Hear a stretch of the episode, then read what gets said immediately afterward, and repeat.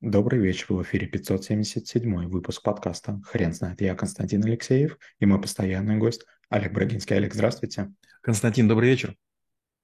Хрен знает, что такое прогностика, но мы попробуем разобраться. Олег, расскажите, пожалуйста, что это такое? Прогностика – это научная дисциплина о, за... о способах, о законах разработки прогнозов. Это теория и практика прогнозирования. У нас, конечно, есть отдельное прогнозирование, где мы говорим о трендах, о других вещах. У нас отдельно есть футурология, но это совсем другая наука, это наука о будущем. А, но в целом у нас есть несколько проблем. Первое – это будущее не существует как объект, и нам нужно представить себе, что мы в нем будем находиться, не зная многих вещей. Допустим, мы должны подумать о том, как мы будем добывать воду на Марсе или, скажем, как мы приземлимся на Сатурне. А вторая – это прогнозирование и исследование тенденций не может быть наукой, ведь мы опираемся на чересчур эфемерные вещи. Например, предположим, что мы сегодня начинаем говорить о том, что а давайте будем астероиды, платиноиды ловить, цеплять и притаскивать на Землю. Или простая вещь, допустим, да, а давайте будем добывать из э, айсбергов чистую воду. С точки зрения здравого смысла, кажется, почему бы и нет. Да? Это вечная вода, вечная мерзлота, немножко отпроливали, отпроливали, начинаем пилить. Но с другой стороны, а кто этого делал? А какие будут сложности, а как сохранить все это. Вот масса есть вещей. Знаете, пока не появились первые трубопроводы, пока не появились первые трансатлантические кабели, пока не появилось первое метро, пока не появились первые электродвигатели, было непонятно, эта штука взлетит или не взлетит. Сегодня Сергей Брин, кажется, если не ошибаюсь, говорит, что «а я теперь хочу вернуться к дирижаблям». И Озон говорит, я бы, вернее, Амазон, мы тоже будем делать дирижабли, и наши склады будут парить, и от них сверху дроны будут доставлять все. Честно говоря, тут же вспоминаю Герберта Уэллса. Получается, он это так или иначе прогнозировал. Олег, вы не могли бы, пожалуйста, рассказать, как это направление в науке развивалось, появлялось?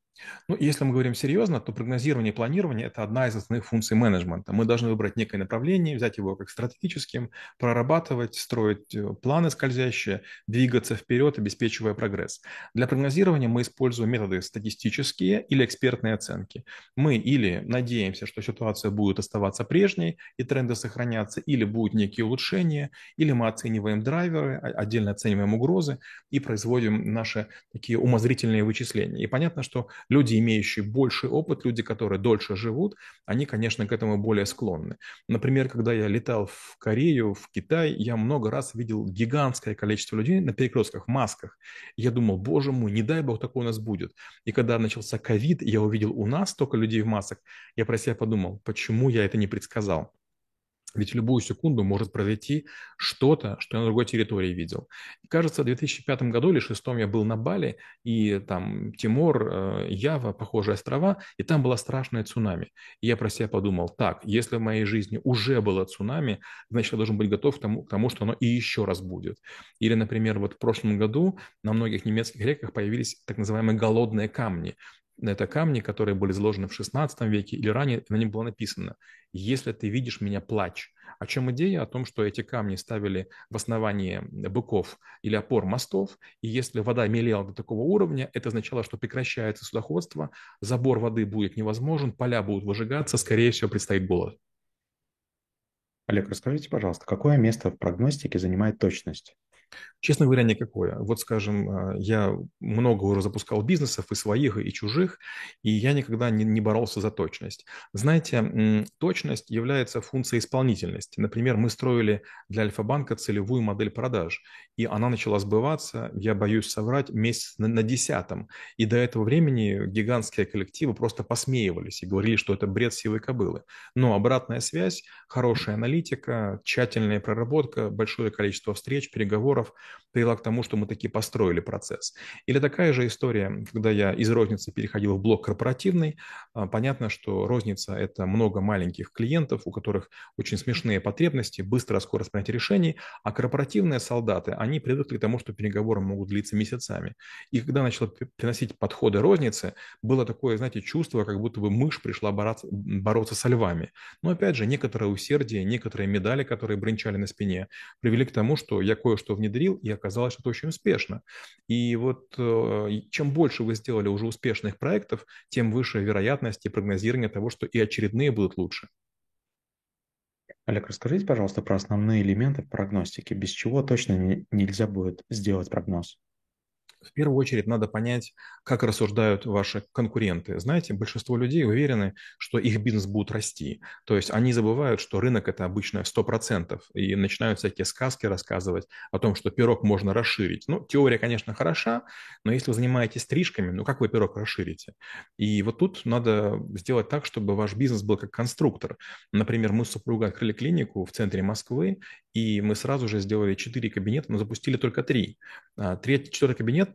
не оснащен техникой, он полностью готов, то есть можем в любую секунду все внедрить. И если бы мы это приобрели, мы потратили бы лишних 100 тысяч евро. А учитывая, что мы этого не сделали, простой кабинет нам стоит не очень дорого. Получается, вы должны понимать, что не все пойдет так, как вам хочется, и вы должны быть способны или законсервировать что-то, или заморозить, или продать, или, может быть, в аренду сдать. То есть вы должны быть готовы к неблагоприятным исходам. Нельзя создавать бизнесы или проекты на, на свои деньги полного масштаба. У вас, допустим, есть миллион долларов. Если вы сделаете бизнес за миллион, вам не хватит его. А учитывая, что я строю бизнесы всегда на треть своих денег, то вот, скажем, бывают там неудачные периоды в клинике, я тебе тихонечко посмеиваюсь, я понимаю, что слава богу, что у меня еще есть деньги. То есть даже если там клиника сгорит или нужно будет страну покинуть, я не потеряю. То есть нужно прогнозировать и то, что вероятность есть нехорошая каких-нибудь ситуаций.